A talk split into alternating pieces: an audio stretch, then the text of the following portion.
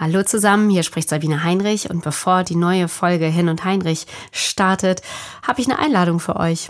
Wir machen nämlich einen Live-Podcast im Sommer am 16. Juni, das ist der 16.06. von 12 bis 13 Uhr hier am DZNE in Bonn. Das ist direkt an der Uniklinik auf dem Venusberg. Könnt ihr live dabei sein. Kostenlos natürlich. Es ist übrigens Tag der offenen Tür. Habt also die Chance, euch dieses wirklich äh, beeindruckende Gebäude anzugucken und viele interessante Gespräche zu führen. Infos dazu auf hirnundheinrich.de. Und jetzt kommt die neue Folge.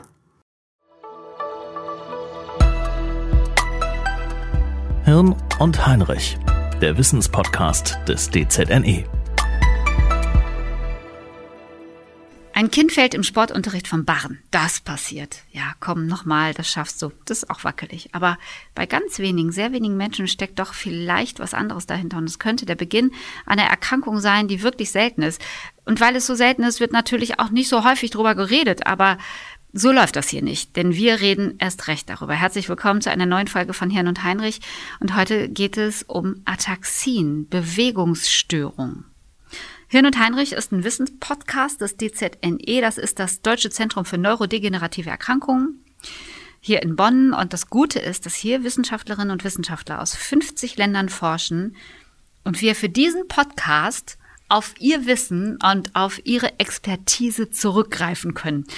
Das genieße ich sehr gern, dass ich alle Fragen stellen kann. Mein Name ist Sabine Heinrich und für dieses Thema heute freue ich mich, dass wir Professor Dr. Thomas Klockgeter gewinnen konnten. Er ist der Direktor der klinischen Forschung hier am DZNE, außerdem auch der Direktor der Klinik und Poliklinik für Neurologie des Universitätsklinikums Bonn und auch Arzt und Wissenschaftler im Zentrum für seltene Erkrankungen Bonn. Boah, Herr Klockgeter, habe ich irgendwas vergessen? Die wesentlichen Dinge haben Sie genannt. Äh, zunächst möchte ich auch sagen, dass ich mich äh, freue, hier zu sein mhm. und äh, über das Thema Ataxin sprechen zu dürfen, was tatsächlich nicht so oft besprochen wird. Woran liegt das? Dass das äh, ich habe das Wort zum ersten Mal in dieser Vorbereitung gehört. Ja, das ist eine äh, seltene Krankheit und es gibt sehr viele seltene Krankheiten. Es gibt Schätzungen, dass es äh, sechs, sieben, achttausend seltene Krankheiten gibt und die sind eben so selten, dass selbst die Ärzte sie nicht alle kennen. Mhm. Und äh, entsprechend äh, sind sie auch in der Öffentlichkeit äh, wenig bekannt. Übersetzt heißt Ataxie Unordnung. Was gerät bei einer Ataxie aus der Ordnung? Die Bewegung. Eine nicht geordnete Bewegung. Äh, um Bewegung auszuführen, brauchen wir eine sehr gute Koordination zwischen den einzelnen Körperteilen. Wir brauchen auch eine sehr gute Koordination beim Sprechen von Zunge, Stimmband, unserer Schluckmuskulatur. Machen wir uns gar keine Gedanken drüber. Und da machen wir uns überhaupt keine Gedanken drüber. Das geht ganz automatisch. Das lernen wir äh, als Kinder während der Entwicklung. Und da ist vor allem das Kleinhirn für verantwortlich. Das Kleinhirn ist so eine Art Optimierungsmaschine im Gehirn, die alles optimiert beim Lernen hilft. Die Ideen, der, die Pläne kommen aus der Großhirnrinde, aber um es dann wirklich gut auszuführen, dafür braucht man das Kleinhirn. Und wenn das Kleinhirn erkrankt ist, können eben solche Krankheiten auftreten, Störungen auftreten, die durch gestörte Koordination gekennzeichnet sind. Das betrifft meistens am Anfang zunächst das Gehen und Stehen, das wird unsicherer. Dann kommt es aber auch zu Koordinationsstörungen bei den Bewegungen, vor allem der Arme, wenn man nach Dingen greift, wenn man Messer und Gabel äh, benutzt, dann kommt es zu Wackelbewegungen. Manchmal ist das wie ein Zittern, daneben greifen gibt es. Und es betrifft eben auch das Sprechen. Das Sprechen wird undeutlich lallend und auch das Schlucken kann zum Verschlucken kommen wenn Sie die Dinge aufzählen, einzeln betrachtet, würde ich sagen, ich laufe auch manchmal vor den Türpfosten oder greife auch manchmal daneben. Aber ab wann würden Sie sagen, bah, da kommt dann mal jemand besser zu mir zur Sprechstunde? Ja, wenn das ein Problem ist, ein dauerndes Problem, was von den Betroffenen als solches erkannt wird. Mhm. Ich glaube, die meisten Menschen können ganz gut einschätzen, wenn sie einfach mal einen schlechten Tag haben, wenn sie auch vielleicht mal etwas zu viel getrunken haben, dass sie dann schon mal etwas undeutlicher sprechen. Aber wenn das ein dauerndes Problem ist, dass, dann merken die Betroffenen das selber, die Umgebung äh, merkt das. Bei Kindern fällt es eben dann äh, in der Schule, vor allem beim Sportunterricht auf. Sind es hauptsächlich Kinder äh, schon oder wer erkrankt daran? Nein, das betrifft äh, sowohl Kinder äh, als auch Erwachsene. Im Grunde kann das in jedem Alter auftreten. Mhm. Können Sie mir so ein, so ein Mittel äh, beschreiben, wer das so ist? Wer, wer, äh, gibt es mehr Männer, mehr Frauen? Nein, die Geschlechter sind äh, gleich betroffen. Insgesamt ist es ja selten Ataxie, aber so selten auch wieder nicht. Es gibt ja wirklich seltene Krankheiten, wo sie auf der ganzen Welt äh, drei oder vier Betroffene finden. Ataxien sind äh, 20 von 100.000 etwa betroffen. Wir sind hier in Bonn. Bonn hat ein bisschen mehr als 300.000 Einwohner. Also man kann erwarten, dass es in Bonn 60 Patienten mit Ataxien gibt. Und Ataxie ist ein Überbegriff. Da stecken ganz viele verschiedene Krankheiten, wahrscheinlich mehrere hundert Krankheiten äh, dahinter. Und äh, von der einzelnen Krankheit hängt es eben ab, wie der Verlauf ist, wann der Krankheitsbeginn ist. Die häufigste Form, die Kinder betreffen, wo eben dann Zehnjährige zum Beispiel im Sportunterricht auffallen, ist die sogenannte Friedreich-Ataxie. Das ist eine erbliche Ataxie. Und andere Krankheiten, äh, die auch vererbt werden, aber von Generation zu Generation vererbt werden, die treten meistens zwischen dem 30. und 40. Lebensjahr auf. Aber es gibt auch Beginn von Ataxien bei älteren Menschen. Mhm. Wir haben hier über ALS schon gesprochen. Und wenn Sie das so aufzählen, gibt es da Parallelen? Ähm, Sie können mich auch sofort aus dem Raum jagen und sagen, Sie haben gar keine Nein, natürlich Ahnung. gibt es Parallelen, weil äh, diese Krankheiten sich ja äh, auf das tägliche Leben der mhm. Betroffenen äh, auswirken. Und bei den Ataxien, und das ist es äh, bei ALS, ist die Auswirkung äh, ähnlich. Da ist zunächst mal die Mobilität, also die Fähigkeit zu gehen, äh, betroffen und äh, das Sprechen und damit ist die Fähigkeit zur Kommunikation betroffen. Also die Auswirkungen können bei diesen Krankheiten äh, ähnlich sein. Aber als Neurologe würde ich natürlich sagen, das ist etwas komplett anderes. Ähm, ALS, äh, Amyotrophe Lateralsklerose, führt zu Lähmungen und Muskelschwund. Äh, da ist das Problem, was die Patienten haben, die Schwäche, die haben nicht mehr die Kraft. Bei den Ataxien ist die Kraft da, aber es fehlt eben die Koordination. Und wie ist der Verlauf? Also wird das stärker oder kann, können Sie therapeutisch so eingreifen, dass es irgendwann stagniert? Da muss man halt damit leben, dass man daneben greift. Die Frage ist äh, schwierig zu beantworten, weil ich eben gesagt hatte, es gibt mehrere hundert Formen und im Grunde müsste man das für jede einzelne dieser Formen beantworten. Das sind eigentlich alles unterschiedliche Krankheiten, die sich ähnlich zeigen, aber schon unterschiedliche Krankheiten sind. Äh, es gibt erbliche Ataxien, da hatte ich schon ein Beispiel genannt, Friedreich-Ataxie.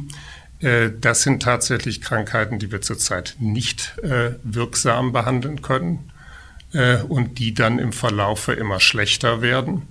Und das bedeutet eben in Bezug auf das Gehen, dass dann Hilfsmittel gebraucht werden und viele auch dann irgendwann an den Rollstuhl gebunden sind. Es gibt aber auch andere Formen von Ataxien. Dafür gibt es den etwas eigenartigen Namen erworbene Ataxien, die zum Beispiel durch Entzündungen äh, durch Vitaminmangel entstehen. Und da äh, kann man, wenn man das richtig erkannt hat, äh, dann auch Therapien, äh, therapieren äh, und die Krankheit aufhalten oder sogar verbessern. Mhm. Aber das führt mich zu der Frage, was die Bedingungen überhaupt dafür sind. Also wie, wie erkrankt man? Sie sagen, also genetisch ist ein Punkt, das äh, hören wir oft hier in diesem Podcast bei den neurodegenerativen Erkrankungen. Ist es denn auch so wie jetzt bei anderen Erkrankungen, dass äh, äußerliche Einflüsse ähm, eine Rolle spielen? Umwelteinflüsse? Bei den genetischen Krankheiten ist es äh, ganz äh, der Hauptgrund natürlich äh, das krankhafte Gen, aber äh, auf jede genetische Krankheit haben auch Umwelteinflüsse eine Rolle. Es gibt viele Hinweise äh, darauf, was auch leicht vorstellbar ist, dass diejenigen, die äh, viel üben, Deswegen empfehlen wir auch Krankengymnastik bei denen, die betroffen sind, aber auch diejenigen, die vorher schon motorisch sehr geschickt waren und, und sehr viel sich bewegt haben, dass die weniger stark betroffen sind als solche, die eher inaktiv waren. Mhm. Auf die Ataxien wirkt sich auch die allgemeine Lebensweise aus. Äh, es gibt kaum eine Krankheit, äh, die nicht schlechter wird, wenn sie ungesund leben. Das gilt auch für Ataxien. Das habe ich hier Und schon bei verstanden. den erworbenen äh, Ataxien, da gibt es natürlich dann klare Gründe, wie manchmal ist es tatsächlich bei Vitaminmangel, äh, falsche Ernährung oder Entzündungen kommen häufig dann doch eher von innen. Das sind keine äh, Entzündungen, die durch Erreger entstehen. Gibt es einen Weg zurück? Wird es, gibt, gibt es eine Besserung oder ist es so wie bei den meisten neurodegenerativen Erkrankungen, was Bei einmal den weg genetischen ist? gibt es keinen Weg äh, zurück. Bei den äh, sogenannten Erworbenen, wo wir tatsächlich eine äußere Ursache feststellen können und dann die Entzündung behandeln oder äh, Vitamine substituieren, da kann es auch den Weg zurückgehen. Äh, Insofern ist die Frage, ob man die auch wirklich als neurodegenerative Erkrankungen bezeichnen sollte, aber das ist jetzt, glaube ich, eher Semantik. Kann man daran sterben? Die Patienten äh, mit den genetischen ähm, Ataxien haben eine verkürzte Lebensdauer. Das ist auch ein äh, Thema, was für alle neurodegenerative Krankheiten gilt, äh, wenn die Krankheit so weit fortgeschritten ist, dass die Mobilität sehr stark eingeschränkt ist, dass sie dann dauerhaft im Rollstuhl sind oder vielleicht sogar bettlägerig äh, sind. Das sind Zustände, die man dann nicht dauerhaft überlebt, dann kommt es zu Komplikationen durch Lungenentzündung, Thrombosen und das führt dann eben auch zu einer verminderten Lebenserwartung. Wann haben Sie persönlich das erste Mal davon gehört? Im Medizinstudium. Naja, Ich also Sie sagen ja auch, dass es nicht, dass Ärztinnen ich- und Ärzte ja. gibt, äh, die, die das vielleicht auch erstmal nicht so auf dem Plan haben. Ne? Ja, Ataxien, hatte ich eben gesagt, werden zu den seltenen Krankheiten äh, gezählt. Äh, da gibt es, äh, wie vieles ist das geregelt durch die Europäische Union. Da gibt es eine genaue Definition. Jede Krankheit äh, mit einer Häufigkeit von weniger als 50 von 100.000 ist eine seltene Krankheit. Ja, 20, genau. Äh, Ataxien sind 20, aber ich hatte auch schon gesagt, das ist jetzt keine besonders seltene Krankheit. 20 auf 100.000 oder sogar 50 auf 100.000, das ist schon relativ viel. Und natürlich äh, haben Mediziner, Neurologen alle von Ataxien gehört. Aber ähm, es werden die meisten äh, sind jetzt nicht äh, so erfahren oder kenntnisreich, dass sie die einzelnen Formen differenzieren können. Dazu braucht es dann die äh, Experten. Was fanden Sie äh, faszinierend daran? An dem Thema? An dem Thema fand ich äh, faszinierend, äh, dass es um Bewegung geht, weil ich selbst ein Bewegungsmensch äh, bin und äh, habe mich schon in meiner Doktorarbeit da eher mit Parkinson äh, beschäftigt, aber es ging immer darum, wie kann man Bewegungen ausführen, wie kann man sie optimieren und äh, da spielt das äh, Kleinhirn eben eine ganz äh, besondere Rolle. Jetzt sind Sie auch Direktor der ähm, klinischen Forschung hier am DZNE. Welchen Stellenwert hat äh, diese Erkrankung äh, in der klinischen Forschung und auch vor allen Dingen in der Entwicklung von Therapiemöglichkeiten? Ähm, das DZNE beschäftigt sich mit allen neurodegenerativen Krankheiten, hat aber verständlicherweise, und das ist auch völlig richtig so, den äh, Hauptfokus auf äh, den häufigen äh, Krankheiten wie Alzheimer und Parkinson-Krankheit. Äh, aber, äh, was ich sehr erfreulich und sehr gut finde, äh, es werden auch seltenere hier mit untersucht, wie zum Beispiel ALS oder Ataxien. Und ähm, die häufigen neurodegenerativen Krankheiten sind, wie wir sagen, sporadisch. Da gibt es schon genetische Einflüsse, es sind aber keine eigentlichen Erbkrankheiten, so dass man äh, auch die genaue Ursache nicht kennt. Äh, wenn jemand mit 70 oder 80 Parkinson oder Alzheimer krank wird, dann mag es sein, dass es in der Familie schon mal ähnliche Fälle gab. Man kann aber nicht sagen, das ist bedingt durch die Veränderung eines einzelnen Genes. Mhm. Wenn jemand mit 40 Jahren eine, wie wir sagen, spinocerebelläre vererbte Ataxie bekommt, dann kann man den entsprechenden Gentest machen und äh, findet die Ursache. Und wenn man die Ursache kennt, ist es sehr viel einfacher, Therapien zu entwickeln. Das ist glaube ich, leicht nachvollziehbar etwas, wo Sie gar nicht wissen, woran es liegt, wo will ich da ansetzen. Und bei den genetischen Krankheiten hat man deswegen den Ansatzpunkt. Äh, die meisten genetischen Mutationen für diesen Krankheiten kennt man schon seit über 20 Jahren und ich war schon in dem Gebiet tätig in den 90er Jahren, als die ersten Genmutationen gefunden wurden und kann mich an den damaligen Enthusiasmus erinnern. Jetzt wissen wir, äh, die Genmutationen, das sind jetzt noch ein paar Jährchen. Die Pharmaindustrie weiß das ja auch und dann werden wir Medikamente haben. Es hat sich herausgestellt, dass es alles sehr, sehr viel schwieriger und komplexer ist. Aber wir sind jetzt so weit, äh, dass es ganz neue äh, Therapiemöglichkeiten gibt, die im Wesentlichen von der Pharmaindustrie entwickelt wird, wo man direkt an die Gene oder die unmittelbaren Genprodukte mhm. äh, angreifen kann. Im weiteren Sinne ist das Gentherapie. Äh, und da ist es so, äh, dass man bei den Ataxien und anderen genetischen Krankheiten eben große Fortschritte äh, gemacht hat, so dass zurzeit die ersten Behandlungsstudien mit diesen ganz neuen Ansätzen jetzt wirklich an der Wurzel angreifen durchführen kann. Was ist Ihr persönliches Forschungsziel? Ähm, Jetzt sind Sie ja auch ähm, Arzt und Wissenschaftler am Zentrum für seltene Erkrankungen. Wahrscheinlich haben Sie noch ein paar andere Erkrankungen noch in Ihrem Portfolio. Aber gibt es etwas, wo Sie sagen, so das, da arbeite ich dran, das will ich auch, das wollen wir hinkriegen?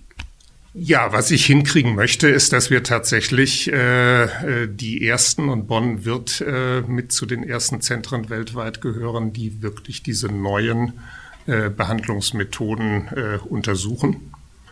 Äh, auch da muss man realistisch äh, sein. Auch jetzt ist wieder der Enthusiasmus groß. Das ist ja gut. Das treibt die Wissenschaftler immer nach vorne, Wo kommt das dass sie immer glauben, so, jetzt haben wir es bald geschafft und äh, das äh, setzt Aktivitäten frei. Äh, auch da wird es nicht so sein, obwohl wir jetzt so einen wirklich rationalen Zugang haben, wird es nicht so sein, äh, dass wir eine Behandlungsstudie machen und dann haben wir das Medikament und dann ist alles gelöst. Auch das wird ein längerer Prozess sein, der wahrscheinlich auch noch über meine Zeit meiner beruflichen Tätigkeit hinausgehen wird. Ähm, aber äh, ganz konkret äh, hoffe ich, äh, dass wir wirklich hier in den nächsten vielleicht sogar Monaten, sonst ein bis zwei Jahren äh, hier am DZNE weltweit zu den ersten Zentren gehören, die solche Behandlungsstudien durchführen. Ich würde gerne nochmal ähm, zum Ende ganz praktisch mit Ihnen werden. Ich habe ja am Anfang das Beispiel äh, gebracht von einem Kind, das vom Barren fällt. Ne? Das ist ja passiert. Ne? Wieder aufstehen, probier es nochmal. Ab wann würden Sie Familien empfehlen, doch mal vorstellig zu werden? Ja, in so einer Situation, wo das auffällig wird und äh, was ist auffällig? Dass ein Kind im Sportunterricht äh, ungewöhnlich ungeschickt ist, vor allem wenn sich das neu etabliert hat. Es mhm. gibt ja Kinder, die einfach von vornherein weniger geschickt sind und andere äh, können Dinge sehr viel besser. Aber wenn ein Kind äh, in den ersten Schuljahren völlig normal im Sportunterricht war und auf einmal Schwierigkeiten bekommt, dann äh, sollten äh, Eltern hellhörig werden, werden sie auch. Die werden sich erst an Kinderärzte wenden. Gerade das Beispiel der Friedreich-Ataxie, das geht zunächst über Kinderärzte. Es gibt jetzt auch zunehmend in Deutschland Neuropädiater, also Kinderärzte, die auf neurologische Krankheiten spezialisiert sind. Wir haben jetzt auch gerade in Bonn äh, erst vor kurzem einen Lehrstuhl dafür äh, hier ähm, etabliert. Und dann wird von den Kinderärzten die Diagnose gestellt. Die Friedreich-Patienten sehe ich als Erwachsenenneurologe erst dann, wenn sie 20, also wenn sie erwachsen geworden sind und dann werden sie weiter von uns betreut. Wenn Sie so ein Bewegungsmensch sind, können Sie eigentlich auf dem Spielplatz oder im Wald, wenn Sie Leute beim Laufen sehen oder beim Bewegen, ganz vorurteilsfrei gucken?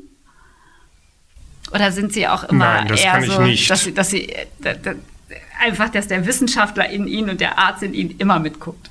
Ich sage immer, wenn äh, ich, ähm, was zurzeit ja nicht vorkommt, aber äh, früher gelegentlich mal vorkam, ich äh, mit meiner Frau zum Einkaufen durch die Fußgängerzone äh, äh, gehe, Äh, da sehe ich an jedem Samstagmorgen um drei Uhr oder vier äh, Menschen, die ganz offensichtlich neurologische Störungen haben.